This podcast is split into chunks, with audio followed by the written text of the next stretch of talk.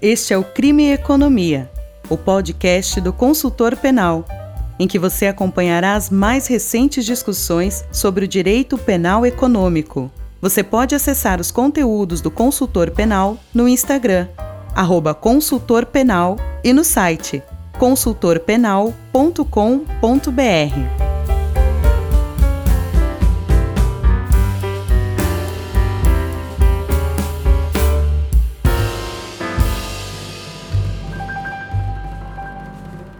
Olá, esse é mais um episódio do Crime e Economia, o podcast do consultor penal.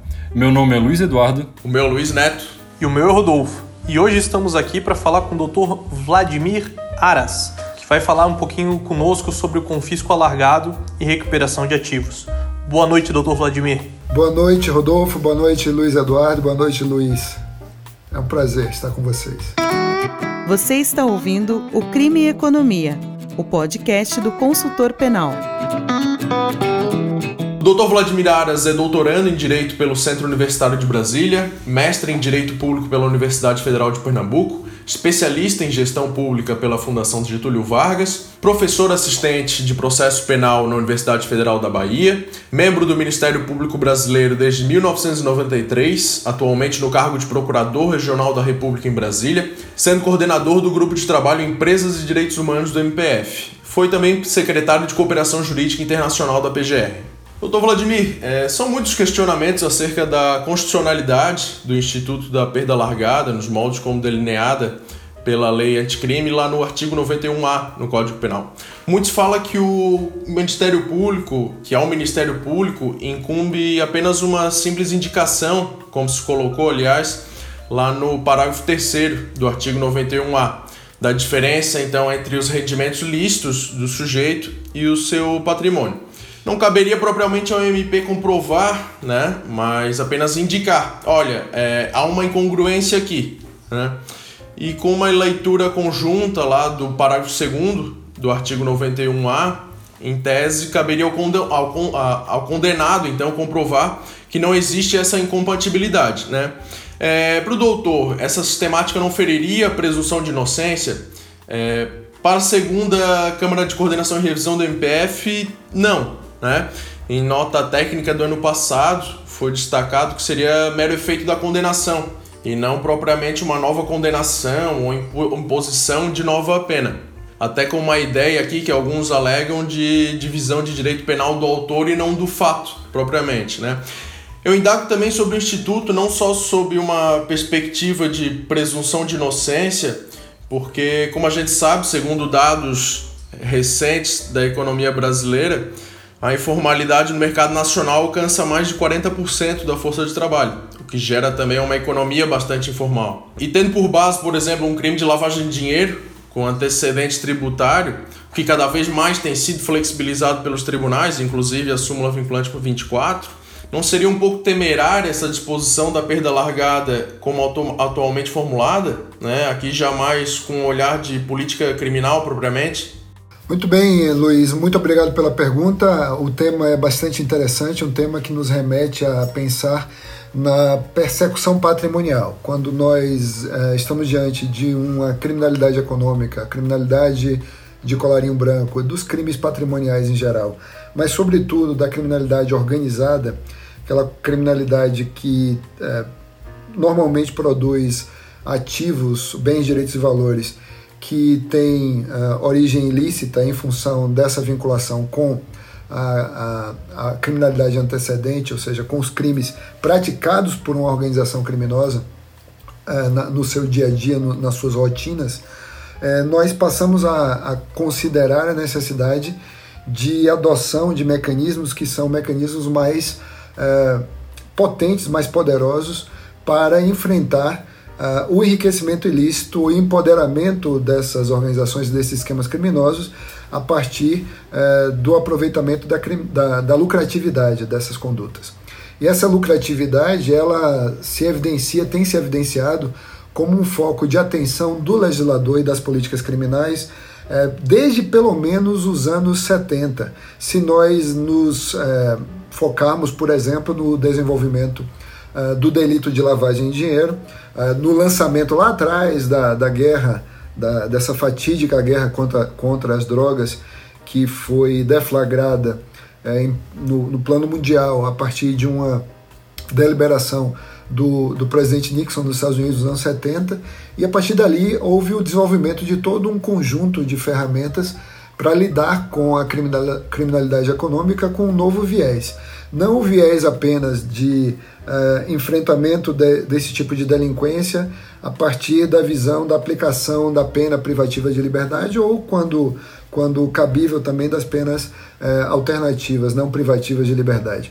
Mas agora, a partir desse momento, a construção de um pensamento, eu estou me referindo aos anos 70 ainda, a construção de um pensamento voltado à, à busca da constrição patrimonial como forma de uh, reduzir a capacidade de retroalimentação dessas, uh, desses grupos criminosos, organizados ou não, associações ilícitas, criminosos de colarinho branco em geral, para continuarem delinquindo ou para uh, reintroduzirem na economia ou reintroduzirem no, no, no espaço de delinquência este dinheiro, seja na forma de reinvestimentos ou investimentos na aquisição de matéria-prima, seja também matérias-primas ilícitas, muitas vezes, mas também para a prática de corrupção. Então, se de detectou que há esta perspectiva negativa da utilização dessa lucratividade para esse tipo de delinquência.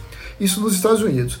Uh, no continente europeu, sobretudo no, no Reino Unido, também se teve essa visão, inicialmente também vinculada à luta contra o narcotráfico, o enfrentamento do narcotráfico, e isso resultou na criação de vários mecanismos processuais de direito interno com este viés, com esta perspectiva de natureza confiscatória, chamemos assim.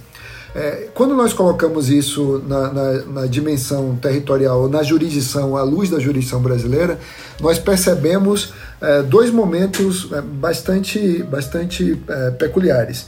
O primeiro momento é o momento da, é, de se seguir a tradição, seguir a tradição de que é, o crime não deve compensar e, por não dever compensar, se deve prever também, por outro lado, a reparação dos danos causados às vítimas. E esses danos eles devem ser reparados de algum modo, e é por isso que, desde pelo menos os anos 40, tanto o Código Penal quanto a, a, a legislação processual brasileira prevêem formas de reparação do dano causado à vítima, e claro, quando a vítima é o Estado, também a esta, esta reparação se, se dirige ao Estado. E aí que se constrói a ideia de confisco ou perdimento é, a partir do artigo 91, do, do perdimento tradicional do artigo 91 do Código Penal, como também das novas formas de, de perdimento. Esse é o segundo momento ao qual eu queria me referir. É o segundo momento no qual se percebe que não bastavam as formas punitivas é, de outrora, ou seja, a criminalização do que nós conhecemos hoje como infrações antecedentes, mas era preciso progredir é, no, no caminho do enfrentamento da delinquência econômica e dessa lucratividade, de modo a criar é, ferramentas para contraposição a esse tipo de lucratividade. E aí vem o que? Vem a lei americana de lavagem, lei federal né, de 1986, que, que criminaliza a lavagem de dinheiro naquele país, e isso gera uma, uma consequência imediata onde? Uma consequência imediata no plano internacional, porque imediatamente a, a, a comunidade internacional adota esta visão e incorpora a Convenção de Viena de 1988 também a, a, lavagem de dinheiro como um crime que deveria, como uma conduta que deveria ser criminalizada por toda parte. Então esse é um, um dos enfoques que foi dado a esta lucratividade da delinquência. O outro enfoque é mais procedimental, mais processual, que é o do aperfeiçoamento dessas ferramentas que antes é, se dirigiam apenas ao, ao, ao, ao proveito ou produto do crime mesmo, numa relação direta de, de pertinência ou de é, é, consequência, né? este delito causou, é, gerou aquele proveito econômico e aquele proveito econômico determinado, provado no, no contexto do processo penal. E eu já vou entrar em, em sua questão. É, porém, o que é que acontece? Na comunidade internacional, e essa, e, e essa visão político-criminal é, que prevaleceu no mundo em função da criminalidade organizada, em função da necessidade de enfrentar o terrorismo, o financiamento do terrorismo principalmente, levou a, a uma evolução das formas é, de confisco. Primeiro se pensou é, em, uma, em, um, em, uma permissão do confisco alargado. É, por outro lado, se pensou também na possibilidade de confisco por valor equivalente, ou confisco é, por equivalência, ou confisco subsidiário, como também se denomina. Em, outra, em outro caminho, mas nessa mesma direção, se é, construiu a ideia de que se podia criminalizar não apenas a lavagem de dinheiro, mas também o enriquecimento ilícito. Então, se vocês olharem na Convenção de, de Mérida, se quem nos escuta for, for observar a Convenção de Mérida, verá que uma das, das condutas de criminalização facultativa é a conduta de enriquecimento ilícito, ou seja, alguém enriquecer-se ilicitamente sem uma demonstração, capacidade de demonstração da fonte legítima desses rendimentos, isso num contexto é, mais proximamente de crimes econômico-financeiros. Né? Então vejam, estamos diante de aperfeiçoamento da legislação penal, no, do ponto de vista ou incremento do direito penal, ou expansão do direito penal em razão da criminalização da lavagem de dinheiro, obrigatória por ser é, prevista em tratados, a criminalização facultativa do enriquecimento ilícito. No Brasil, nós respondemos a, esse, a este, este, esta exortação, é, fazendo uma previsão na lei de improbidade administrativa dessa figura do enriquecimento ilícito como ato de improbidade. E o terceiro aspecto é o aspecto da, da, dos confiscos, a progressão do confisco tradicional para o confisco alargado, passando pelo, pelo confisco pelo valor equivalente.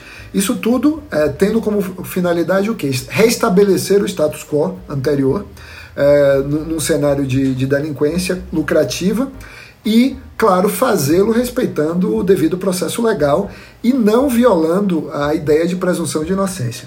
A sua questão é muito importante porque nos permite falar sobre um outra, outro, outro caminho que a legislação dos vários países é, percorreu neste, nesta direção é, e optando alguns deles por um, uma, uma previsão em suas é, legislações, em seus ordenamentos jurídicos, de uh, instrumentos que são baseados em, em uh, situações de não condenação penal, mas que podem gerar confiscos. Ao passo que há outras opções mais alargadas de confisco ou perdimento, nas quais ainda assim será necessária a condenação penal. Então, quando você pergunta sobre a questão da violação da presunção de inocência, nós temos que colocar é, é, na mesa essas duas opções que o legislador, de que o legislador dispunha. E são opções que já estão implementadas em vários países. E são opções que já passaram pelo crivo, eh, muitas vezes, de corte, cortes constitucionais ou mesmo da Corte Europeia de Direitos Humanos, a Corte de Estrasburgo, que, é, devido à evolução desse tema na, na, na Europa, no contexto europeu, tem vários julgados, sobretudo em relação ao Reino Unido, sobre se há violação à presunção de inocência, sobre se há violação ao direito de propriedade, sobre se há violação a outros aspectos de proporcionalidade, eh, inclusive a ideia de necessidade. Né? Então, quais eram eh, essas opções? As opções são chamadas de Non-Conviction Based for Future e Conviction Based for Future, ou seja, o confisco ou perdimento baseado em condenações criminais ou e, e, o confisco como segunda opção, e o confisco que não se baseia em condenações criminais, que ainda quando não haja uma condenação penal, haverá a possibilidade de uh, a autoridade competente decretar o perdimento desse patrimônio. Isso significa o quê? Significa que uh, nós teríamos uma, uma situação concreta em que somente se dará o confisco pela forma tradicional, pela forma uh, subsidiária, por equivalência ou pela forma alargada, quando houver uma condenação penal do, do réu num contexto concreto, né? provado além da dúvida razoável que isso aconteceu. É, o, o, crime e aquela pessoa é autor desse crime.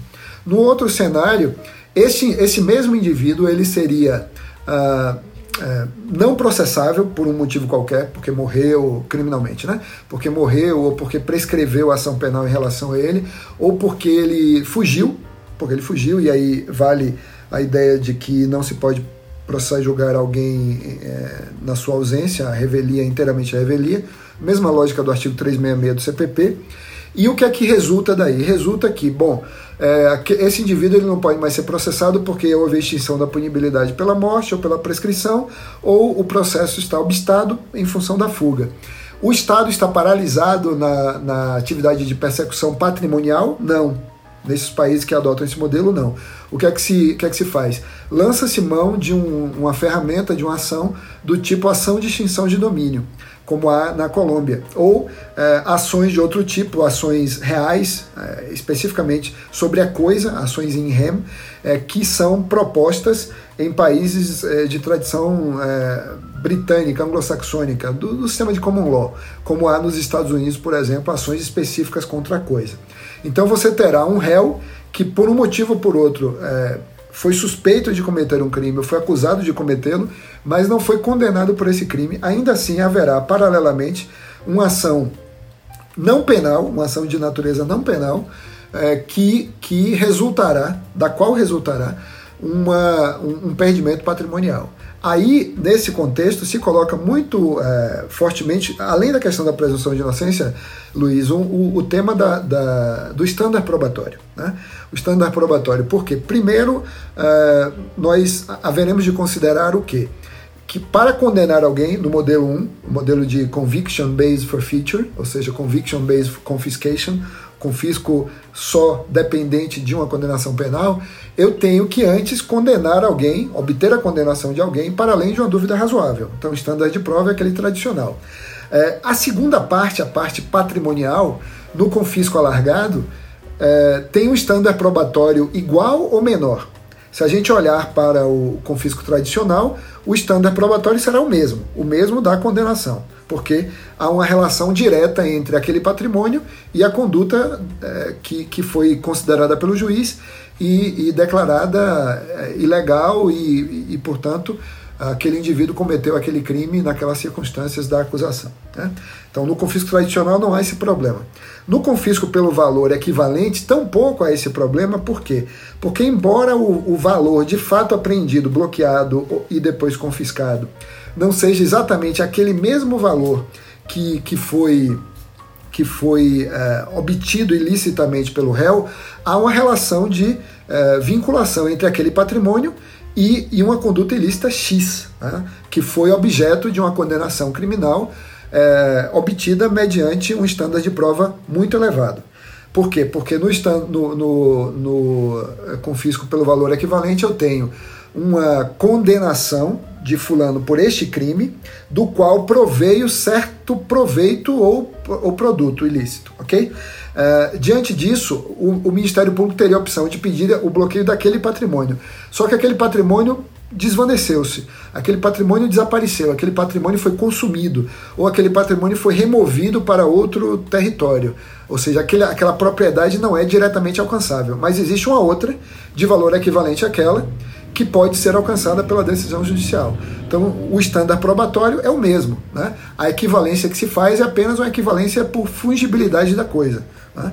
Como, como o dinheiro é fungível, então tanto faz pegar esse como aquele, porque de fato ele se enriqueceu naquele montante, no montante de 100 mil. Né? Não importa se são esses exatamente os 100 mil uh, reais ou dólares que vieram do narcotráfico, que estão na conta bancária, ou se são 100 mil dólares que estão estofados aí uma, atrás de uma parede falsa qualquer. Muito bem. O problema da, da que, que, você pontua começa a acontecer no confisco alargado. Aí sim nós temos uma controvérsia, por quê? Porque além da, da questão do estándar probatório, pode-se discutir também a questão da presunção de inocência. Então vamos aos dois, os dois problemas. O primeiro ponto é o, é o, é o ponto da presunção de inocência. É, não há um impacto direto na presunção de inocência no confisco alargado, por quê? Do 91A do Código Penal Brasileiro. É, por quê? Porque este indivíduo já terá sido condenado, para além de uma dúvida razoável, por um crime. Né? O que não se tem é, certeza, para além de uma dúvida razoável, é que aquele patrimônio X veio de um crime Y. Tá? Aquele, aquele patrimônio pode ter vindo do que se convenciona chamar de carreira criminosa. Né? A carreira criminosa do indivíduo que, ao longo do, dos anos, ao longo do tempo, é, praticando aquela mesma conduta, pode ser corrupção, pode ser é, narcotráfico, pode ser tráfico humano, pode ser tráfico de armas, é, angariou um patrimônio que é incompatível com o seu rendimento conhecido ou declarado, ou que ele pode provar que ele pode provar por outro, por outro meio, ainda que ele não tenha declarado esse patrimônio ao imposto de renda. Então, o que se coloca? É, em relação à imputação penal, em relação a se foi ele o autor do crime e se o crime existiu e se foi ele o autor, é, o estándar probatório é o mesmo e, portanto, a presunção de inocência dele terá sido desfeita no momento em que o judiciário se pronunciar e essa ação, é, essa condenação transitar em julgado. A outra questão que se coloca é, é em relação a, ao patrimônio vinculável ao, ao, ao, ao crime X. O crime é objeto da condenação. Se essa vinculação existir direta, nós estamos diante de, de confisco tradicional ou de confisco por valor equivalente. Se o Ministério Público não consegue demonstrar esta vinculação, ele tem sim de provar que existe, primeiro, uma incompatibilidade patrimonial, uma incompatibilidade entre o patrimônio conhecido e o patrimônio viável daquele indivíduo diante das, das atividades é, que ele tinha ao longo da vida, formais ou informais, desde que não ilícitas. E se não houvesse o Ministério Público, uma vez demonstrando essa, depois de haver provado a autoria e materialidade acima de uma dúvida razoável, provar também com certo, certo estándar probatório, aí a, é, a discussão é saber qual seria esse estándar, que esse indivíduo tem um patrimônio que é incompatível com, com essa atividade, então o juiz poderia fazer esse confisco. A, a, a meu ver, não existe uma violação da presunção de inocência aí, é, porque Uh, há uma, um contexto, um contexto criminoso, não só uma, uma suposição de conduta criminosa, mas um contexto criminoso é, que, se, que é marcado, é, em que se marca temporalmente a existência daquele delito pela, é, pela condenação é, que, que, que existirá é, evidentemente existirá, que é a condenação exigida pelo artigo 91A a um, a um crime cuja pena máxima seja superior a seis anos de reclusão.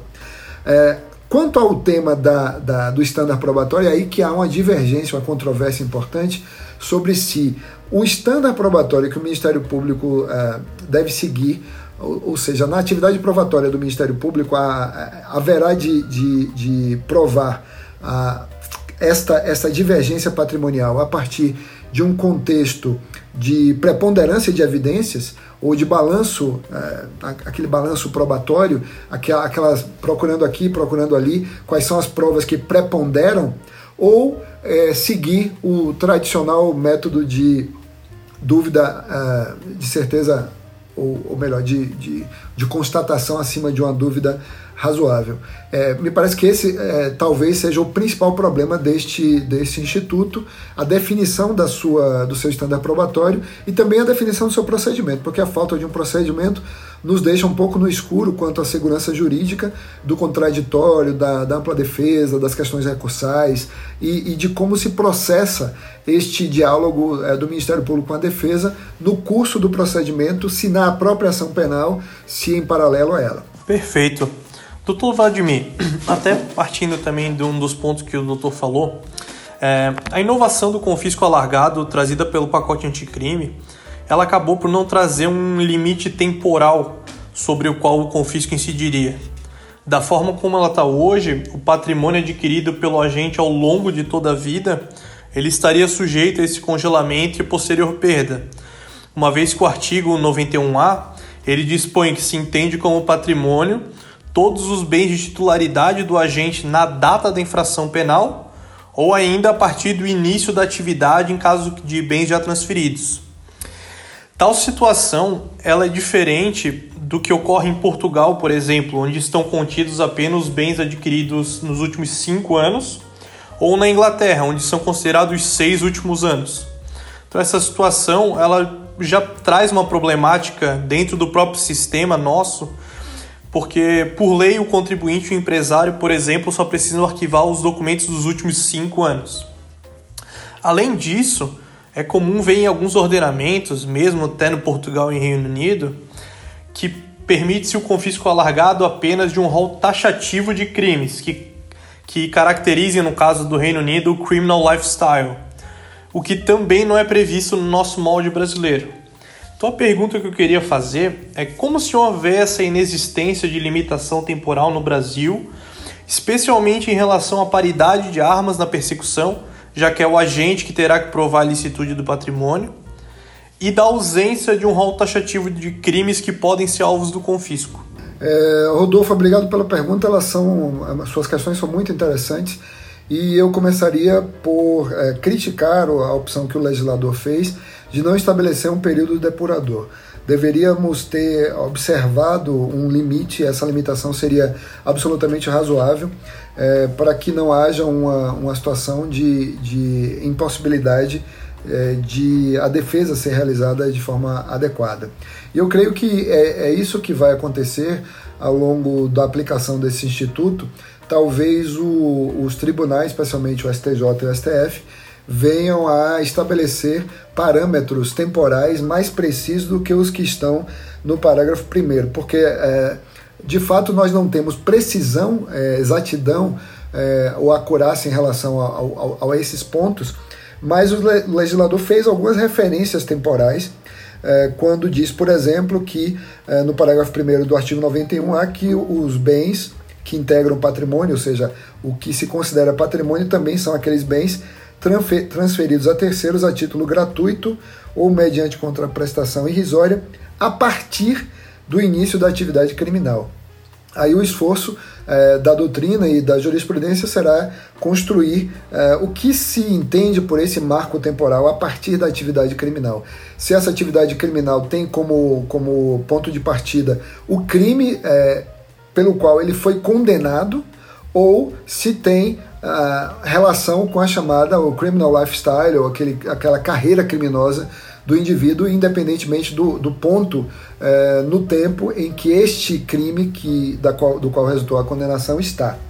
Eu acho que, que eu creio que este deve ser um caminho percorrido pelo legislador, buscando a inspiração no direito comparado. Claro, eu não estou dizendo que o, o Supremo deva é, legislar nessa matéria, mas sim procurar a, adequar a aplicação nosso desse instituto, desse novo instituto, a padrões de proporcionalidade e de razoabilidade, tendo em vista o que você mesmo disse, Rodolfo, a respeito do, é, das obrigações que nós temos de manutenção ou guarda de, de, é, de informações tributárias, que, ou melhor, de, de comprovações para efeito de imposto de renda, declaração de imposto de renda, pelo prazo de cinco anos. E isso nos remete então a um, a um, período razoável, né? Esse seria um período razoável se nós partirmos da ideia de que não se tem como, como ponto de partida dali para diante o crime que foi objeto da condenação, mas sim o ponto, um ponto ótimo é, que consideraria esses cinco anos com, como um todo. E a outra questão que você faz foi é, sobre exatamente da inexistência de um rol de crimes Perfeito. A inexistência de um rol de crimes. É, eu me recordo que na discussão desses textos, não no pacote anticrime, mas lá atrás, acho que na, não lembro se foi nas 10 medidas ou se foi num projeto é, diverso, houve uma tentativa de, de remodelação deste artigo, do que viria a ser o artigo 91A, para que dele constasse um rol de crimes.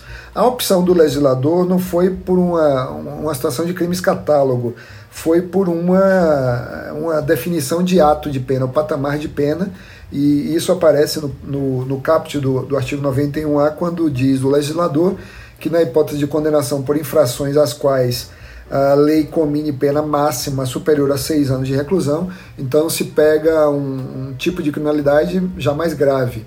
É, os crimes com penas até quatro anos, por exemplo, não são alcançados pelo, pelo confisco ah, alargado o que, de algum modo, ainda que indiretamente, estabelece um catálogo de crimes. Talvez fosse mais adequado o legislador adotar o critério de lista, de fato. Mas você bem sabe, Rodolfo, e, e os dois Luizes também o sabem, que o legislador brasileiro já adotou critério de listas antes, como por exemplo na lei dos crimes hediondos, e esse critério de lista se mostrou falho porque sempre há a necessidade de incluir mais alguma coisa ali, falta aqui, falta ali, e essas listas vão sendo ao longo dos anos ampliadas. Um outro exemplo disso é, é o rol que está presente na lei de prisão temporária, e o melhor exemplo, talvez, do fracasso das listas esteja é, num crime correlato a esse que nós é, conversamos aqui, que é o crime de lavagem de dinheiro, que é, na sua formação, na sua seu formato, na sua tipificação inicial, previa um rol no, no artigo 1 com sete incisos, depois colocou mais um inciso, o inciso sobre a corrupção de funcionários públicos estrangeiros, para cumprir um tratado, e em 2012 esse rol foi suprimido, tendo em vista que uh, as normativas internacionais recomendavam exatamente que qualquer delito fosse considerado crime antecedente pra, ou infração penal antecedente para efeitos de lavagem de capitais. Claro que, uh, ao dizer isso, não se está dizendo que qualquer crime de fato seja uh, tenha potencial para configurar infração antecedente para lavagem de dinheiro. Porque somente aqueles crimes chamados produtores ou produtivos ou seja, aqueles crimes que geram ativos, bens, direitos ou valores é, ilícitos nesse caso, é que tem é, estatura para é, conformarem a, a, situação de lavagem de capitais. Porque, evidentemente, você não pode pegar um, como um crime antecedente, fazer lavagem de dinheiro de um crime antecedente que não produza nenhum ativo. Eu gosto sempre de citar o caso do crime de, de homicídio. Né? O crime de homicídio gera ativos? Não. Né? Diretamente não, até indiretamente pode, pode gerar, é, do ponto de vista de uma herança, matou para ficar com a herança, alguma coisa desse tipo. Mas normalmente o crime de homicídio não gera ativos. Mas uma forma especial de homicídio, uma forma qualificada, gera ativos. Sempre gera ativos, que é o homicídio mercenário. Então, homicídio mercenário por pistolagem, né, o chamado crime de mando, esse sempre gera ativos. Então, é, pode haver lavagem de capitais no, no, caso do homicídio mercenário, como também pode haver é, confisco alargado no caso de se identificar um indivíduo que seja um, um pistoleiro de carreira, né? um indivíduo que viva da pistolagem, e aí se condena ele por um crime de pistolagem e, e se faz o confisco alargado, dado que o homicídio se encaixaria homicídio qualificado se encaixaria no critério do, do CAPT. Então, é, para concluir, seria melhor de fato que nós tivéssemos uma lista, mas uma lista completa. O que o legislador fez foi não considerar a existência de uma lista e tentar um critério mais é, excludente, um critério de exclusão pela gravidade do delito, embora é, este número 6 anos é um pouco arbitrário, porque 6 e não 8? É, porque, o, porque 6 e não 10? Porque 6 e não 4? Né? É, e aí é difícil identificar claramente as razões do legislador para escolher esse número 6. Doutor Vladimir Aras, uh, a gente fica muito feliz de ouvir o senhor falando sobre perda largada, tendo em vista que o senhor provavelmente é um dos primeiros estudiosos brasileiros a, a mencionar esse tema aqui no Brasil. Eu próprio agora quero dar um depoimento pessoal. Eu faço doutorado, como eu comentei com o senhor, na UFSC, o tema da minha tese é a perda largada, e o motivo pelo qual eu estudo esse tema, pelo menos desde 2014, foi que eu li um pequeno artigo seu que o senhor publicou no seu, no seu blog chamado Crime Não Compensa, em que o senhor mencionou a diretiva 2014-42 da União Europeia. Esse seu é, texto me despertou muita curiosidade e desde então eu venho estudando esse tema, sempre, claro, tendo as suas obras como referencial. Aliás, estou aqui na minha frente com um livro que tem um capítulo de sua autoria chamado Confisco Alargado à Luz da Constituição, dos Tratados e da Lei Brasileira, né, já falando sobre a perda alargada ou confisco alargado quando incorporados pela lei anticrime ao Código Penal. E o Luiz Neto e o Rodolfo, eles fizeram questionamentos muito interessantes de caráter mais dogmático, assim, até mesmo de técnica legislativa. E a gente poderia gravar vários episódios de podcast falando sobre isso, falando, por exemplo, de inversão do ônus da prova, do processo legislativo que levou à adoção da perda largada. Mas eu gostaria de questionar para o senhor algo a respeito, é, digamos, de uma cultura institucional, uma cultura jurídica que está envolta, que está subjacente a recuperação de ativos aqui no Brasil. E o senhor está em uma posição privilegiada para falar isso, tendo em vista que o senhor já foi secretário de Cooperação Internacional né, dentro da Secretaria da Procuradoria-Geral da República. O senhor tem um envolvimento profissional, acadêmico bastante íntimo com esse tema. E a minha pergunta basicamente é: as instituições brasileiras, em todos os seus diversos níveis, estão preparadas para lidar com a perda alargada ou com o confisco alargado, elas vão efetivamente levar a cabo esse, esse instituto que foi agora incorporado à legislação brasileira. E antes de passar a palavra para o senhor, peço licença para mencionar alguns estudos bem interessantes, um já mais antigo, de 2005, chamado Confisco de Bens como Instrumento de Prevenção e Repreensão ao Tráfico e ao Uso de Entorpecentes, que é, faz um estudo em uma vara criminal de São Paulo que mostra que as taxas de confisco lá eram baixíssimas. A gente tem também o estudo Medidas, medidas Assecuratórias no Processo Penal, que faz parte da série Pensando o Direito do Ministério da Justiça, que foi é, conduzido pelo professor Tiago Botino, que também mostra uma utilização muito precária das medidas cautelares reais é, no processo penal brasileiro de forma geral. E agora, além de, da, da, da, inclusão da perda largada no Código Penal, a gente tem a inclusão desse instituto também na Lei de Drogas, é o artigo 63F, é, que talvez seja um âmbito mais propício, assim, ou que renda é, uma, uma aplicação mais profícua desse instituto. Então, minha pergunta, retomando, é essa. As instituições brasileiras, em seus diversos níveis, desde MPF até Polícia Civil, os Ministérios Públicos é, dos Estados, é, os laboratórios de lavagem de dinheiro que a gente tem Brasil afora, elas estão preparadas para a aplicação desse instituto? E mais, é, esse instituto ele pode representar uma mudança paradigmática no processo penal brasileiro? Muito obrigado, Luiz Eduardo, pela, pela pergunta e obrigado também por, por me, me contar essa história sobre o texto né, que, que lhe serviu é, de, de inspiração para seus estudos. Fico muito feliz em saber isso. É, eu gostaria de agradecer a você por isso e dizer que, é, respondendo já a sua pergunta, nós temos um problema seríssimo nesse campo. E eu é, começaria respondendo contando uma história é, sobre a nossa experiência, a experiência brasileira na recuperação de ativos.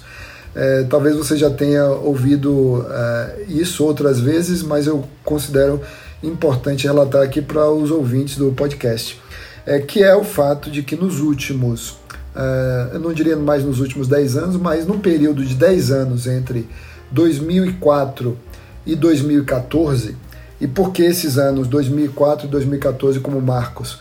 O ano de 2004 é quando Uh, é criada a Autoridade Central Brasileira de Cooperação Jurídica Internacional, o DRCI, né? que é um órgão que veio para facilitar a, a, busca transnacional de provas. Quem faz a busca transnacional de provas é o Ministério Público ou a polícia, mas o DRCI facilita essa interlocução e legaliza a documentação que transita nesses, é, nesse caminho daqui para fora e do exterior para o Brasil. É, com a criação desse órgão, é, era de se esperar que nós passássemos a ter estatísticas mais precisas sobre números, inclusive de recuperação de ativos. Né? Número de pessoas extraditadas, transferidas, etc. E o que eu quero contar aqui é sobre os valores recuperados entre 2004, quando o DRCI foi criado, e 2014. Por que 2014? 2014 é o ano que começa o caso Lava Jato. Né? Então, nesse intervalo, o Brasil repatriou, trouxe de volta do exterior a cifra de 45 milhões. 45 milhões. O país inteiro trouxe 45 milhões. Eu não digo o país inteiro no âmbito federal, mas o país inteiro no âmbito federal, estadual, na justiça militar, nos crimes militares e também na justiça eleitoral, nos crimes eleitorais. Nós trouxemos do exterior de volta o país inteiro, todos os ministérios públicos, todo o judiciário, todas as polícias só conseguiram trazer, repatriar ao Brasil 45 milhões. E eu não estou falando 45 milhões de, de dólares, nem de libras, nem de euros, mas 45 milhões de reais, o que é nada, absolutamente nada, se você compara com o caso Banestado, por exemplo, no qual eu trabalhei, que, uh, no qual houve mais de, mais de 23 bilhões, 24 bilhões de, dólar, de dólares, 24 bilhões de dólares, transitando pelos canais das contas CC5 para remessas ao exterior. Né? Evasão de divisas de todo tipo, com dinheiro limpo, dinheiro sujo, mas evasão de divisas, crime de colarinho branco previsto na Lei 7492 de 86. Então esse é um aspecto. E, e é um aspecto que mostra, é, já respondendo a sua pergunta, o fracasso da, da recuperação de ativos, pelo menos na cooperação jurídica internacional brasileira, naquela década, né? nesses 10 anos. O que se refletia também nos números internos. Os números internos não eram muito diferentes disso se nós compararmos, fizermos a proporcionalidade da quantidade de crimes que acontecem internamente e dos crimes que são transnacionais. Isso aponta para quê? Aponta para dois, dois problemas. É, problemas estruturais e problemas de formação. Primeiro, problema estrutural. É, nós não tínhamos uma legislação adequada. Nós tínhamos o, o confisco tradicional é, e o confisco é, pelo valor equivalente surge só em 2012 e esse confisco alargado em 2019, em duas leis, né? como você já disse. É, muito bem. É, o outro, outro, outro aspecto é que não basta ter a previsão do, do resultado que se vai fazer com aquele patrimônio, mas precisamos ter os meios de investigação para se chegar a, ao, aos ativos, rastrear os ativos. Então, quando você não tem colaboração premiada, quando você não tem infiltração policial, quando você não tem uh, uh, ação controlada, entrega vigiada, etc., é muito mais difícil alcançar esse patrimônio, especialmente uh, do, dos crimes praticados por organizações criminosas. E notem que a colaboração premiada como meio especial de obtenção de prova tem declaradamente um, um propósito de recuperação de ativos um dos quatro, uma das quatro finalidades declaradas na lei é, da, da recuperação da, da, da, colaboração premiada é a recuperação de ativos. Então não é só libertar a vítima com vida no caso de um sequestro, não é só obter provas do, dos crimes praticados por um, uma quadrilha, não é só é, prevenir a ocorrência de outros crimes, mas é também recuperar ativos internamente e internacionalmente. Daí que aí vem a segunda é, parte da, da história. É, naqueles 10 anos entre 2004 e 2014 foram 45 milhões. Quantos são agora? Quantos são agora? Se nós pegarmos um só caso, um só caso da história forense brasileira recente, que é o caso Lava Jato, nós veremos que esta cifra já se aproxima de um bilhão de reais, se já não passou. Né? Não, não, não, me atualizei nesse detalhe aqui para conversar com vocês, mas os números estavam perto disso. Os números de repa... eu estou falando de repatriação. Não estou falando de recuperação interna. Recuperação interna já é muitos, muitos bilhões. É, mas do ponto de vista da recuperação de ativos, de repatriação de valores obtidos no exterior, basta que vocês comparem o que o país inteiro obteve em 10 anos e o que um caso obteve em 3, 4, 5, 5 anos. Né? É, o, o, que mostra o potencial é, da utilização dessas ferramentas. Porque qual é a, a, a chave do segredo? qual é o ovo de Colombo, como se diz, né? Como é que se, se põe este ovo de, de pé? É, o segredo está na colaboração premiada, porque outrora nós tínhamos que esperar o, o trânsito em julgado da sentença penal condenatória é, de modo a que o confisco pudesse ser viabilizado. Não há confisco sem trânsito em julgado da sentença penal condenatória. Logo, ah, como demora muito o processo penal brasileiro, para obter o confisco é, é muito difícil, dado que é difícil fazer o rastreamento, e como demora muito o processo, às vezes prescreve, e em prescrevendo pede-se o confisco. E isso gera é, efeitos em cascata que se complicam ainda mais no, no cenário da cooperação jurídica internacional. Então, a existência dessas ferramentas mudou o cenário. E outro aspecto que é, mostrava nossa deficiência era a falta de capacitação dos funcionários do sistema de justiça. Sejam promotores de justiça, procuradores da República, delegados, juízes, é, do, do pessoal que lida com esta, com esta temática e, claro, também a falta de é, cultura de, de, de, de, persecução patrimonial. A cultura de persecução patrimonial é essencial para que essas ferramentas, todas elas, desde o crime de enriquecimento ilícito, quando, onde exista, até essas várias formas de confisco, o crime de lavagem de dinheiro, o, o a colaboração premiada, tudo isso, é, toda essa caixa de ferramentas, é, para que ela seja devidamente é, utilizada, nós precisamos de formação, a formação adequada dos quadros do Ministério Público, mas não só formação adequada. Nós precisamos ter conformação é, muito adequada também das equipes de investigação, porque não serão os bacharéis em direito que é, terão a percepção fina sobre os mais variados temas do patrimônio, do patrimônio descoberto. É importante que tenhamos contadores, que tenhamos economistas, que tenhamos matemáticos, que tenhamos estatísticos, que tenhamos pessoas capacitadas a lidar com números é, ao lado dos investigadores tradicionais da polícia e do Ministério Público. No entanto, ainda estamos diante de uma investigação criminal que é baseada no bacharelismo jurídico, quando nós devíamos já ter evoluído para uma polícia que privilegiasse essas outras carreiras. A, a, carreira dos economistas, a carreira dos ambientalistas, a carreira dos, dos é, é, feras da computação, dos, dos é, especialistas, engenheiros da computação, e não apenas dos bacharéis em direito, a mesma coisa no sistema de justiça criminal, em que nós deveríamos ter equipes é, formadas é, por, por profissionais desta, destas áreas, a fim de que nós pudéssemos é, assegurar que o crime não compensa. Né? Aquela velha, aquele velho brocardo de que, ou lição de que o crime não deve compensar, ele não deve compensar não só para quem eventualmente deva ser preso, mas especialmente no, no que tange ao proveito econômico, porque o proveito econômico é, de fato, o que faz que o crime compense. Doutor Vladimir Aras, a gente agradece muito a sua resposta, a sua conversa aqui conosco. Enquanto o senhor estava falando, fui buscar aqui uh, os números da Lava Jato. Eles estão uh, divididos em instâncias e comarcas, enfim. Mas só na primeira instância, em Curitiba, por exemplo, a gente tem um valor previsto de recuperação de 14,3 bilhões. Então se trata de fato de um valor bastante expressivo é muito superior àqueles que o Brasil vinha oferindo até poucos anos atrás. Né? O que demonstra, pelo menos em parte, pelo menos de modo ainda um pouco tímido, um, um, um certo crescimento da recuperação de ativos aqui no Brasil. É. Então, agradecendo mais uma vez pela sua participação, doutor Vladimir, nós gostaríamos de passar a palavra para o senhor novamente, para caso o senhor queira fazer é, breves considerações aí de encerramento para a sua participação aqui no podcast Crime e Economia. Foi uma grande honra contar com a sua presença aqui. Espero que a gente possa continuar com essa relação profícua aqui entre o Dr. Vladimir Aras e o consultor penal por ainda mais tempo. Ok, eu agradeço muito, Luiz Eduardo, eh, participar com vocês desta conversa aqui no, no Consultor Penal e falar no podcast. E eu gostaria de agradecer muito ao convite que vocês três me fizeram e também gostaria de, aproveitando aqui que nós discutimos com Fisco Alargado, recomendar o livro do, do professor Roberto Vieira, que é meu colega de Ministério Público Federal, que escreveu talvez um dos primeiros livros brasileiros sobre o confisco alargado.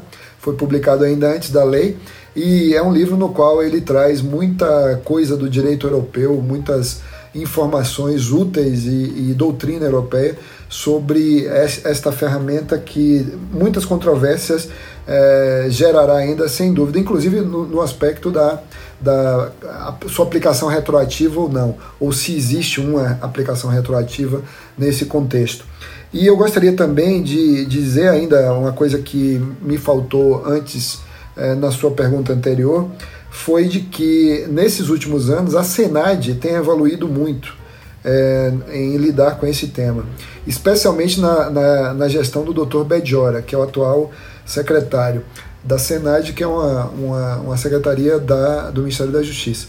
É, porque com as alterações que foram feitas na lei antidrogas, a Senad passou a ter uma competência maior do que aquela que outrora tinha em relação a leilões, em relação à destinação de ativos, não mais vinculados agora a uma atividade puramente é, do narcotráfico.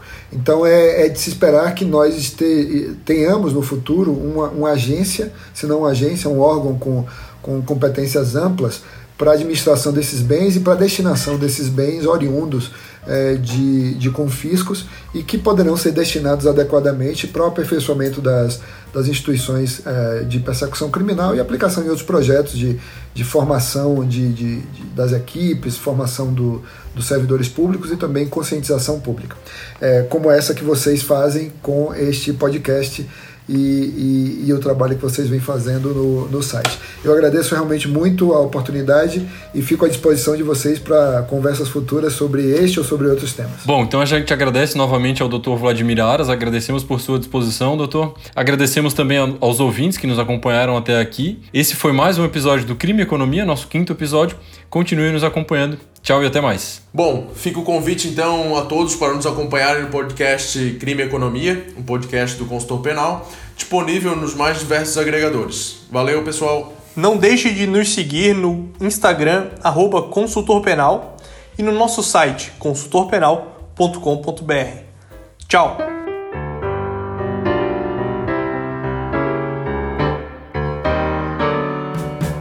Você ouviu mais um episódio do Crime e Economia, um podcast do Consultor Penal. Você pode acessar os conteúdos do Consultor Penal e entrar em contato conosco no Instagram, arroba Consultor Penal, e no site consultorpenal.com.br. Até a próxima!